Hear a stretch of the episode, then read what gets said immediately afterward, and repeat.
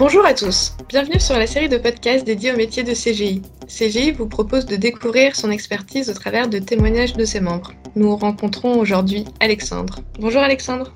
Bonjour. Tu es consultant euh, RPA chez CGI depuis 6 ans. Alors est-ce que tu peux m'en dire un petit peu plus sur ton métier? Oui, tout à fait. Alors, euh, je suis consultant RPA. Donc, déjà, dans un premier temps, je vais expliciter ce que c'est la RPA. Donc, il s'agit de la, robotisation de processus métiers.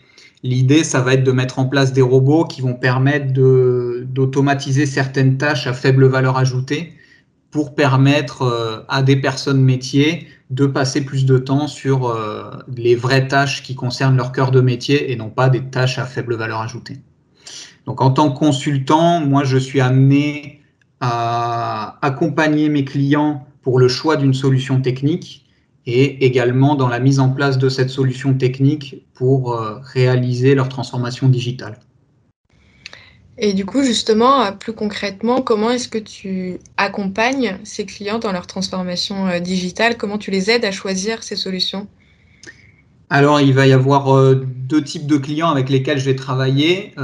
il y a des clients avec lesquels on travaille en avant-vente, donc en amont.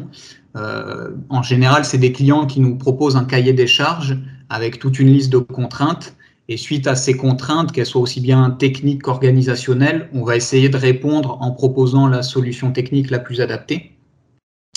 Et ensuite, il y a les clients euh, avec lesquels je vais travailler au quotidien, euh, souvent en méthodologie agile, où je vais les accompagner pour euh, répondre à des problématiques d'architecture, des problématiques techniques ou, ou même de la conduite de changement auprès des métiers.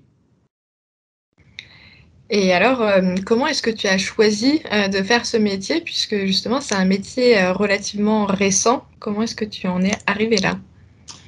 Alors à la base, moi, je travaillais dans le CRM en tant que développeur et j'ai eu l'occasion sur le projet sur lequel je travaillais, il y a une initiative RPA qui a été mise en place justement pour automatiser des, des tâches chez le client sur son CRM, des tâches à très faible valeur ajoutée à ce moment-là, moi, je cherchais à découvrir de nouvelles technologies, donc j'ai eu cette occasion de pouvoir euh, me former sur la RPA. CGI m'a également accompagné pour me former techniquement, et ça m'a permis justement de monter en compétence sur cette solution et de pouvoir réaliser un premier projet euh, avec mon client. Et suite à ce projet qui s'est très bien passé, euh, j'ai continué de plus en plus à travailler sur la RPA. Et aujourd'hui, euh, je consacre la totalité de mon temps à accompagner mes clients euh, autour de la, de la RPA. Et donc depuis justement cette transition vers la RPA, quelle est la mission la plus marquante que tu as pu effectuer? Alors la mission la plus marquante, c'est la mission sur laquelle je travaille toujours à l'heure actuelle pour un client de l'énergie. Donc sur cette mission, j'ai travaillé sur un tout premier appel d'offres en mai 2019 euh, suite à cet appel d'offres qu'on a gagné, euh, je suis resté pour travailler sur la mise en place de toute cette usine RPA. Et je travaille encore au quotidien pour répondre à des problématiques soit de sécurité, soit d'architecture, soit même des enjeux métiers comme par exemple l'accompagnement euh, de la conduite du changement. Et enfin, si tu devais retenir une chose que tu as apprise dans ce métier, quelle serait-elle? Alors, il faut savoir que moi, à la base, j'ai fait une école d'ingénieur. Donc, suite à mon stage chez CGI, je m'orientais plutôt vers euh, des problématiques très techniques.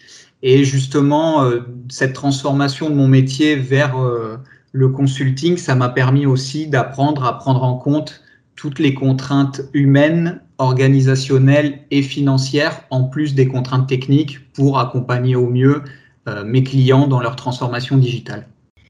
Très bien. Bah, en tout cas, euh, merci Alexandre pour le partage de ton expérience. Bah, merci à vous. Vous avez aimé cet épisode? Rendez-vous très prochainement lors d'un nouveau podcast pour découvrir encore plus de métiers. À bientôt